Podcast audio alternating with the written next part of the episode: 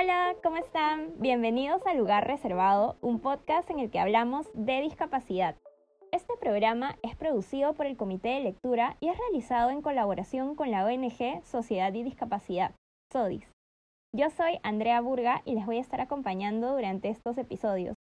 Y bueno, eh, ya me presenté, pero voy a contarles un poquito más sobre mí. Yo soy una persona con discapacidad visual, soy periodista, además artista, y les voy a estar acompañando a lo largo de estos episodios. Y ya para arrancar el programa quería empezar hablándoles de una frase que le suelen decir a las personas con discapacidad. A mí me ha pasado un montón de veces. Y es, ¿lo tuyo tiene cura? Y claro, cuando dicen lo tuyo, evidentemente se están refiriendo a la discapacidad. Pero yo siempre, o sea, cuando me toca responder a, a estas frases, siempre como que me hago la confundida, ¿no? Y digo como, ay, lo, lo tuyo, lo mío, ¿qué será, no? ¿De qué estar hablando? Y ya cuando te confirman que efectivamente se refieren a la discapacidad, eh, yo respondo, y, y de hecho le puede pasar a otras personas con discapacidad también, ¿no? Yo respondo que no, que mi discapacidad no tiene cura. Y ya después de eso te dicen, pues, ¿no? Muy amablemente, porque todo lo dicen con muy buena onda, voy a rezar para que te cures. Y claro, o sea, si lo pensamos bien, aquí se está entendiendo la discapacidad como una enfermedad, pero ¿será eso? O sea, ¿será que efectivamente las personas con discapacidad estamos enfermas? Justamente para hablar de ese tema, hoy tengo como invitada a Esperanza Villafuerte. Ella es una persona con discapacidad visual, activista por los derechos de la comunidad desde hace más de 20 años. Además es educadora y ha sido candidata al Congreso. Muchas gracias, Esperanza, por acompañarme en este primer programa. Encantada de estar contigo. Muchas gracias a ti y, bueno, al Comité de Lectura por la oportunidad. Quería empezar preguntándote si a ti también te han dicho estas frases. Varias veces más veces que a ti porque tengo más años. bueno, este, eh, sí, pues, ¿no? Las personas te preguntan si lo, si lo tuyo tiene cura o si no. Este, tienes más personas con, bueno, no dicen con discapacidad, no, no lo expresan. Claro. Eh, hay más como tú, ¿no? Como tú. el, como tú significa con discapacidad, ¿no? O, por ejemplo, eh, a veces algunas personas se ponen en una postura de casi médicos, genetistas, ¿no? Y te dicen, este, ¿y en cuál familia hay? ¿En la de tu mamá o en la de tu papá? Entonces, ¿hay qué? ¿Qué cosa hay? Otra vez la palabra oculta de la discapacidad, ¿no? Este, sí, sí, varias veces Inclusive esa última expresión, eh, en cuál familia hay, está averiguando la herencia, ¿no? Que es un estigma que elementalmente marca a las mujeres, ¿no? Este, por ejemplo, inclusive yo te puedo contar, ¿no? Que en alguna ocasión personas, eh, pero no cualquier persona, estamos hablando de amigos, hasta parientes, tú sabes que yo soy, yo fui casada y actualmente soy divorciada pero no, no tuve hijos. Entonces la gente me dice, felizmente no tuviste hijos porque podrían haber nacido con otra vez puntos suspensivos, ¿no? Claro, en este momento al recordarlo me da, me provoca risa, pero a mí me afecta mucho. ¿Por qué? Porque yo no evité ser mamá, yo no elegí no serlo, ¿no? Sino que se dieron las cosas, ¿no? Y bueno, a mí sí me afecta, ¿no? Claro, este, como tú dices, es todo con muy buena onda. No hay mala intención, lo que hay es um, algo así como este, una mala ocurrencia, ¿no? Una ocurrencia eh, que podría manejarse de otra manera. Claro, sí, de hecho el, el, como tú, el hay, evidentemente es una clara omisión a decir la palabra prohibida, ¿no? Es casi como una palabra prohibida decir discapacidad, es como, y justamente es por esa idea de que la discapacidad es vista como una enfermedad y la enfermedad como una tragedia, ¿no? Y justamente yo estaba leyendo que, por ejemplo, esta idea de percibir la discapacidad como una enfermedad, de hecho yo antes no lo sabía, se considera como modelo médico. ¿Podrías explicarnos cómo en qué consiste este modelo médico? Bueno, el modelo médico rehabilitador, como cualquier modelo, ¿no? Los modelos elementalmente primero explican desde un punto, desde un origen, le dan un origen a la eh, presencia de la discapacidad, porque en este caso se trata de modelos de la discapacidad, vamos a tratar de sacarle todo lo técnico para que quede, les pueda quedar claro a cualquier persona que nos esté escuchando, ¿no? Y enganchan con una práctica específica para, esa, para eso que acaban de explicar. ¿no? Entonces, ellos explican la discapacidad desde una, eh, un problema de salud, ¿no? De algo que el individuo no tiene o, algo que al individuo no le funciona, ¿no? Y entonces, en, base a eso, tratan la discapacidad como si, si, se tratara de una enfermedad, cuando no lo es, ¿no?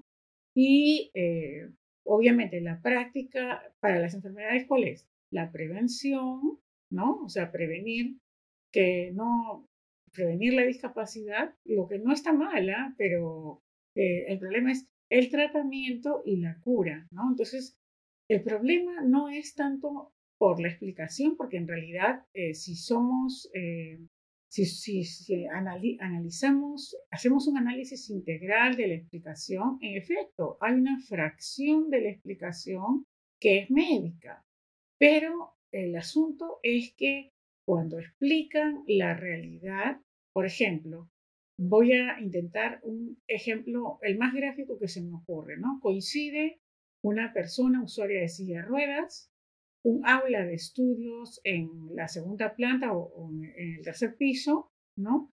Y una escalera.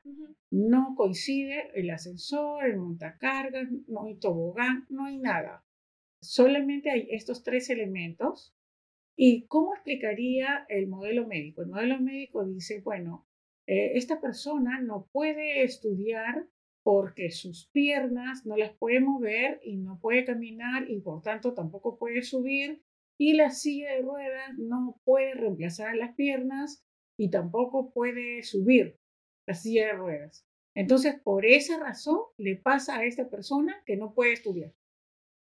¿No? Entonces, esa es, entonces la, solución, esto no le pasaría si podía caminar, si, si, si, su silla pudiera subir, o sea, toda la responsabilidad, toda, no sé si la, la palabra responsabilidad es correcta, para mí es una carga, una carga que se pone sobre la persona y sobre su característica física, funcional, sensorial, mental, intelectual.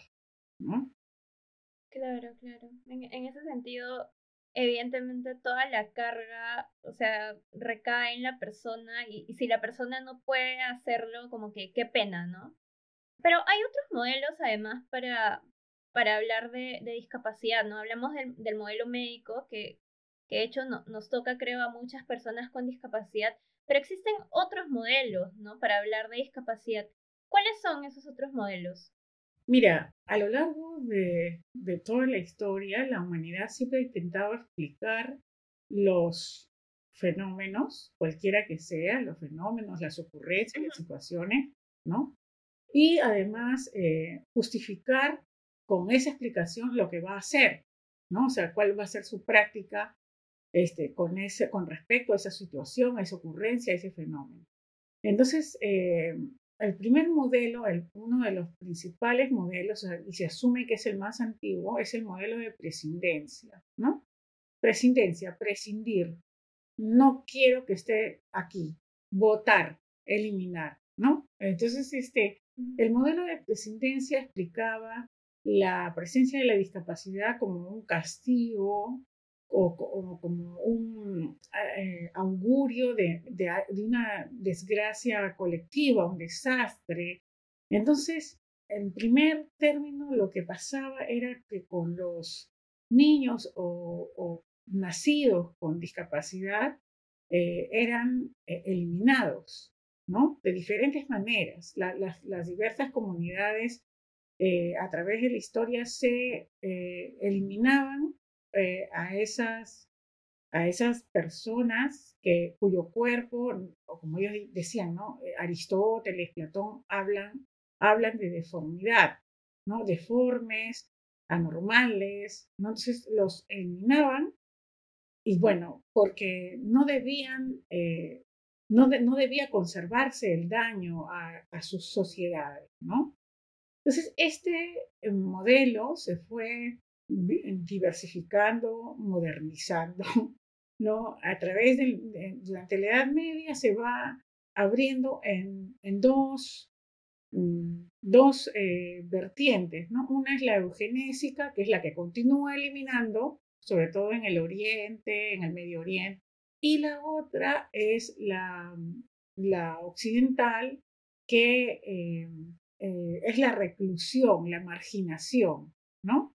Se crean un montón de hospitales, auspicios, asilos, orfanatos para eh, desaparecer, para guardar, este, aislar de la sociedad a todos aquellos que no correspondan al estándar de cuerpo, de mente, de funcional, de fisiología, ¿no? de anatomía, de, bueno, todos aquellos que eh, serían las personas con discapacidad.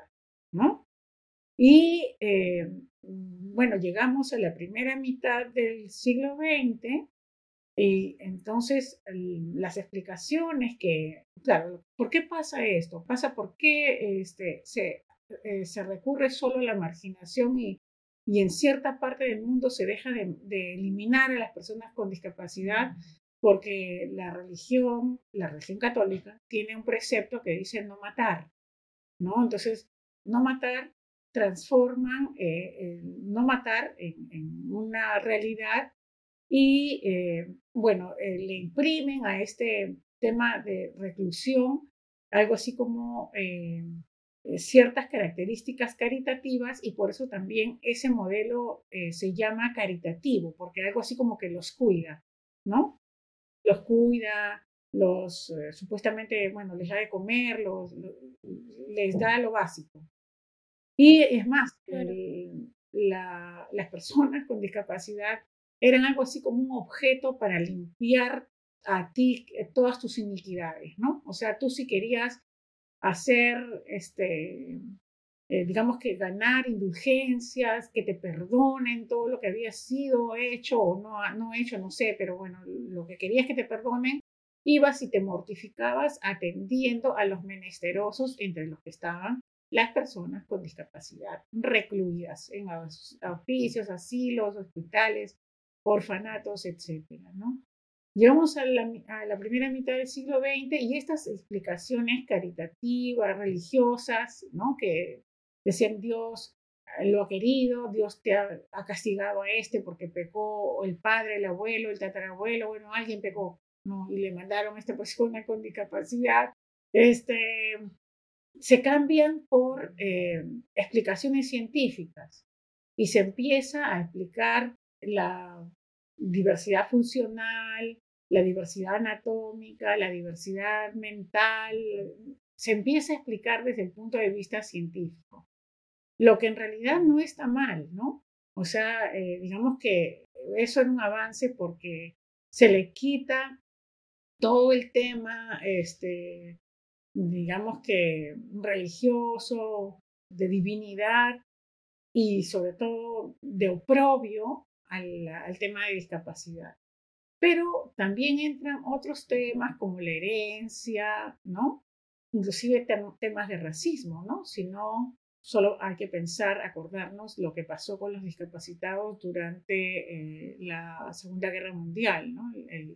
El Tercer Reich de Adolfo Hitler, ¿no? Entonces, este, tampoco no fuimos, no, no fuimos muy felices, ¿no? Entonces, luego, mm, en los 60 más o menos, las personas con discapacidad empiezan a, a darse cuenta de que no son sus voces las que están hablando por ellos y quieren, e, empiezan a exigir que, que los escuchen a ellos, ¿no?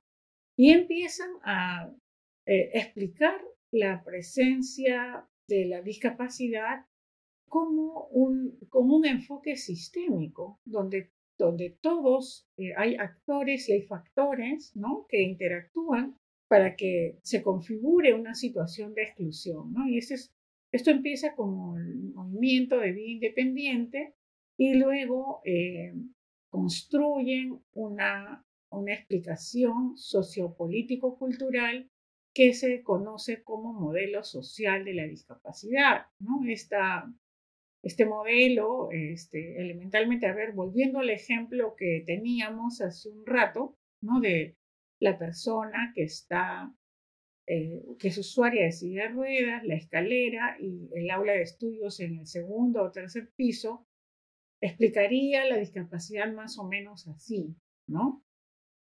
Esta persona, este, en efecto, no puede caminar y, usa una silla de ruedas para movilizarse, pero esta situación de negación de la oportunidad ocurre porque hay un diseño excluyente que solo ha pensado en aulas de estudio para personas que pueden caminar y que pueden subir, ¿no? Y eh, esta situación de exclusión este, le está negando el derecho a estudiar, la oportunidad de estudiar a la persona con discapacidad. Por tanto, este, esta institución, este, el Estado, tiene la obligación de implementar una rampa o bajar o poner un ascensor o bajar el aula al primer piso para que la persona pueda, como cualquier otra persona que desea estudiar, ejercer su derecho a estudiar, gozar, disfrutar de la oportunidad de estudiar. Esa es más o menos la... Se traslada la carga que estaba puesta sobre la persona por el, modelo médico rehabilitador a la sociedad, porque es un, es un asunto, la sociedad es la generadora, con su diseño excluyente, es la generadora de las barreras que nos impiden el goce de derechos y el ejercicio de oportunidades. Claro. Es interesante la revisión que nos has comentado que básicamente es como una revisión histórica, ¿no? Cómo, cómo se han ido, digamos que llevando estos modelos a lo largo de los años. Pero también es cierto que muchos de estos modelos coexisten juntos. O sea, por ejemplo, hablabas de, un modelo como de la caridad o, o de los eh, hospitales para personas con discapacidad, de las escuelas solamente para personas con discapacidad. Entonces, esa es como una suerte de combinación entre un modelo que busca prescindir de las personas con discapacidad y un modelo médico. Entonces, ¿consideras que en la actualidad hay otros ejemplos de, formas de, de justamente de que estos modelos coexistan? Sí, por supuesto. O sea, los modelos se han ido sofisticando, ¿no? Pero no han ido desapareciendo. El hecho de que, de que el modelo de prescindencia esté, eh, digamos que, ya no se vea que haya gente que lanza de un cerro a la persona con discapacidad y la mata, ¿no? No a los niños, a los bebés con discapacidad. O sea, el que no, no significa que el modelo de presidencia ya se fue, ya es historia, ¿no? Eso no. Porque, por ejemplo, había antes, eh, bueno, y, hasta ahora, ¿no? Un lema que se usaba mucho en el tema de la gestión del riesgo de desastres, por ejemplo, ¿no? ¿Cuál era? Salvar a los que tienen posibilidades de sobrevivir. Preferentemente, decía, ¿no? Preferentemente. Ese preferentemente en el imaginario de muchas sociedades desaparecía y se entendía como solamente. Y entonces han habido muchas comunidades que, por ejemplo, en, ante el friaje, ante el tema de huaicos, ante diferentes desastres naturales y no naturales, incendios, por ejemplo, ¿no? Han dejado, han omitido, no por negligencia, sino por decisión, eh, salvar a, sus miembros con discapacidad, porque ellos han entendido que la naturaleza, que el destino les está dando una salida para deshacerse de esa persona que en realidad está sufriendo por ser como es, ¿no? Entonces, por esa razón, en la Convención de los Derechos de la Persona con Discapacidad, me parece que es el artículo 11, se habla de, obligaciones, se establecen obligaciones de los estados para eh, implementar una gestión inclusiva del riesgo de desastres, cualquiera que sea, o sea, ya sea desastres naturales o provocados por, el, por, la acción del hombre, ¿no? Entonces, eh, esto es la GIRD, la gestión inclusiva de riesgo de desastres. Esto, es una obligación de los estados. Por esa razón, Defensa Civil, por ejemplo, está trabajando manuales para eh, instruir a las comunidades que tienen que organizar la comunidad para que todos tengan derecho a ponerse a salvo, a evacuar la zona de desastre, a recibir ayuda humanitaria. Entonces, este modelo de presidencia todavía subsiste, ¿no? hay diferentes formatos eugenésicos todavía que subsisten, pero que claro, eh, así como el tema de, los puntos suspensivos no, son explícitos. ¿Por qué? Porque ya no es políticamente correcto. Claro, claro. Justamente mencionabas el tema de la convención, que es el Tratado de Derechos de las Personas con Discapacidad Internacional. Creo que uno de los referentes más grandes que, que tenemos muchas personas con discapacidad. Y creo que pues este tratado también pues surgió por esta idea de entender la discapacidad desde el modelo social, ¿no? O sea, entender que el problema son las barreras y no que la persona esté enferma, ¿no? Entonces, en ese sentido, ¿cómo crees que el modelo ha contribuido a, dejar un poco esta, esta idea que, que, muchas personas reclamamos? Y es que nosotros no, no necesitamos caridad, no necesitamos como cosas, sino derechos. Bueno, mira, como todo, y peor todavía en un país tan diverso y tan desigual como el nuestro, ¿no? Eh, hay un análisis bien interesante que lo hacen Barifi y, Palacios, ¿no? Respecto a 10 años de modelo social, ¿no? Eh, muy interesante, sale en 2018. Y este, mm, se hace un, abordaje general. ¿Qué, ha pasado? ¿Qué hemos ido consiguiendo?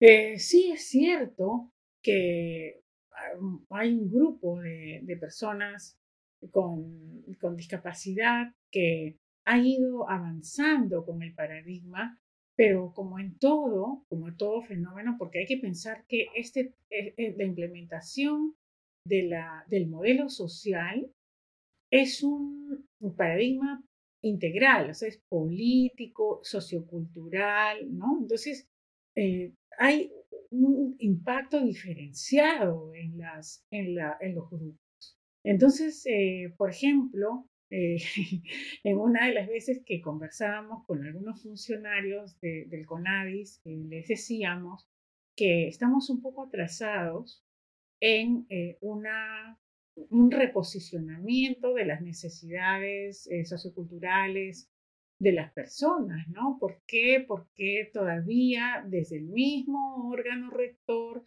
se promueve una situación de asistencialismo, ¿no? Entonces, este, los consensos están demorando muchísimo. Por ejemplo, eh, ahora que llegó la pandemia, se hicieron unos diálogos por la nueva convivencia. ¿Cuál sería mi sorpresa cuando abro el documento y no estamos las personas con discapacidad.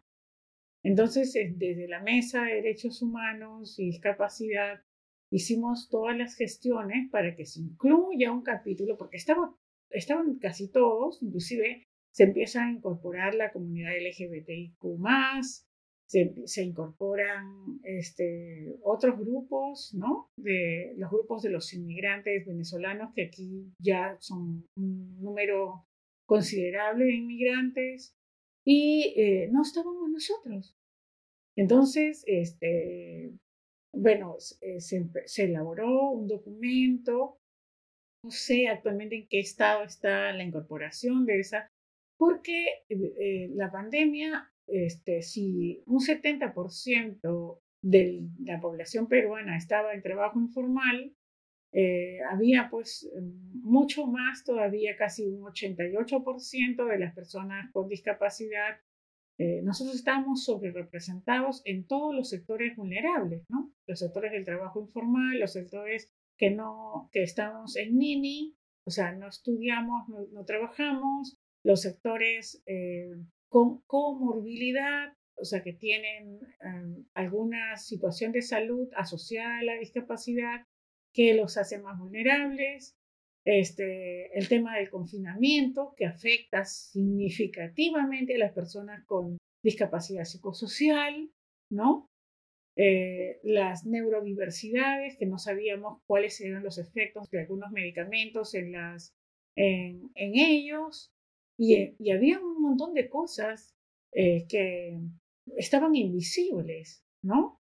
Entonces, bueno, había que cuestionarse, claro, habían varias leyes, tenemos una, una de las mejores leyes, Marco, que es la 29973, tenemos varias leyes eh, que están en avanzada con relación a otros países, inclusive nosotros hemos rescatado la capacidad jurídica para las personas con discapacidad intelectual, eh, neurodiversidad y discapacidad psicosocial que estaban, este, a las que se les exigía un proceso de interdicción, ¿no? O sea, se ha rescatado algo que era tradicionalmente eh, negado a las personas pero todavía estamos implementando los ajustes, los sistemas de apoyo, todavía no se termina de retirar la interdicción. Entonces, los avances están, pero hay ah, extremos, sobre todo el extremo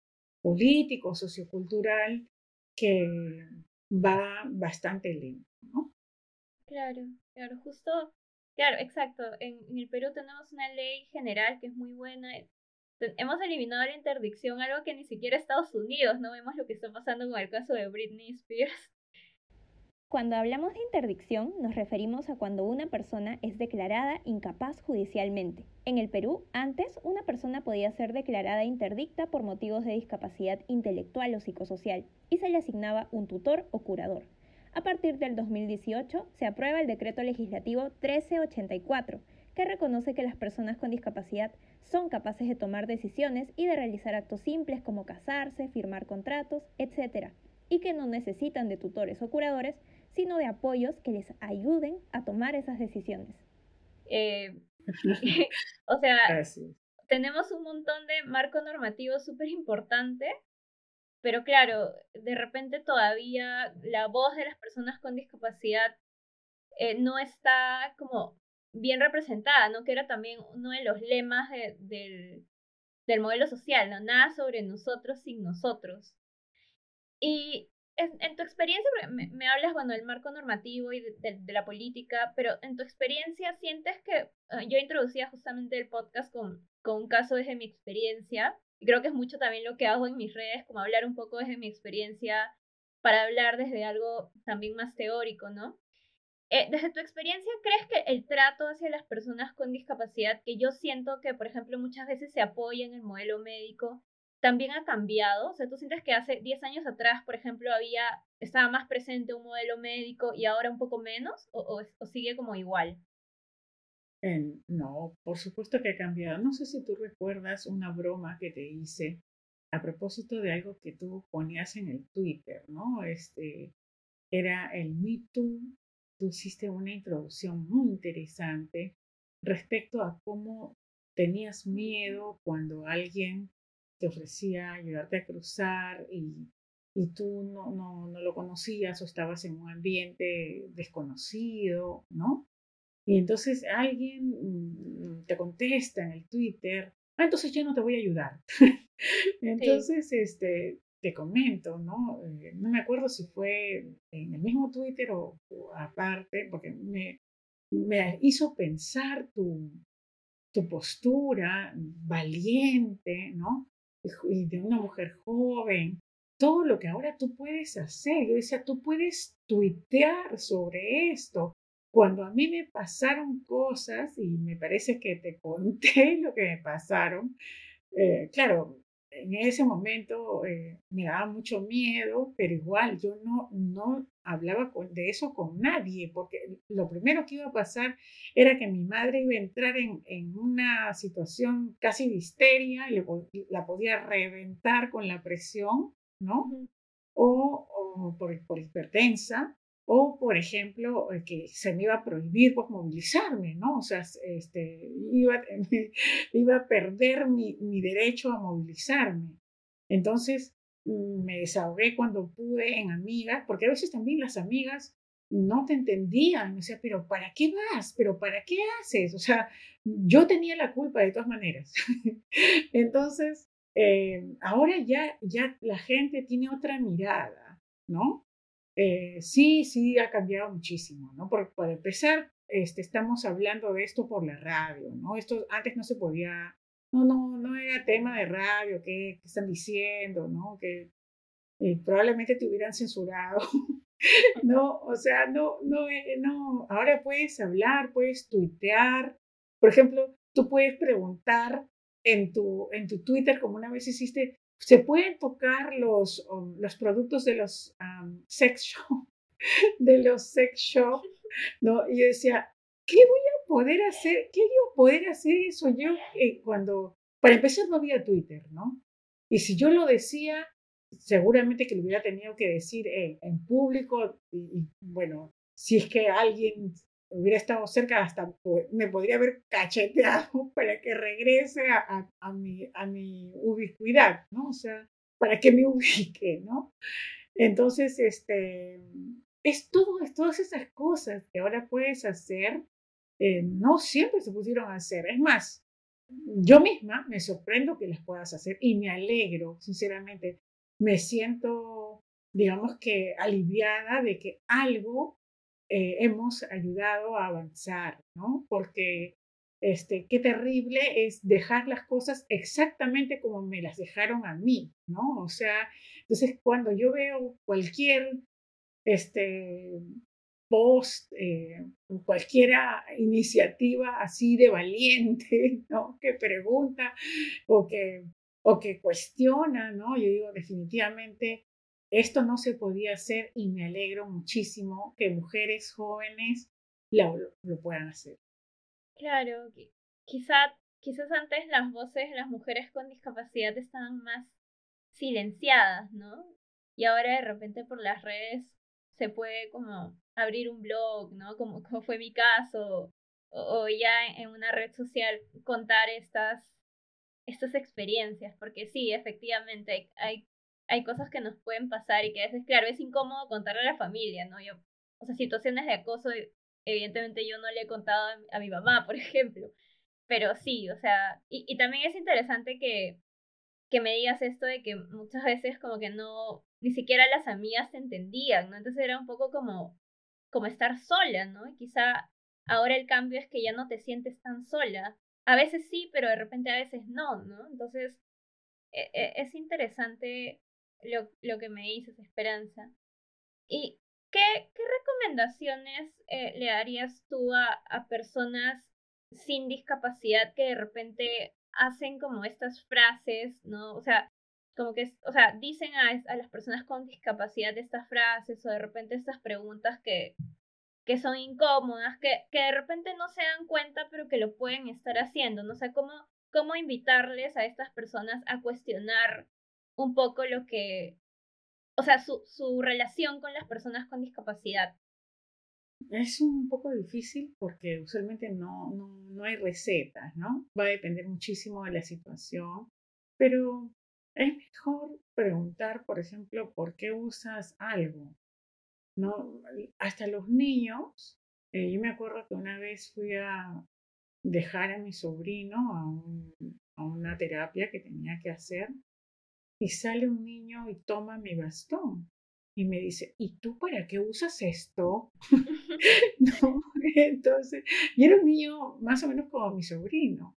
Entonces mi sobrino se sintió este profesor, ¿no? Y le dice, es que mi tía es ciega y con ese bastón encuentra los huecos y las gradas, ¿no? Entonces yo los dejé interactuar porque me pareció fantástico, ¿no? O sea, que un niño le explique a otro niño.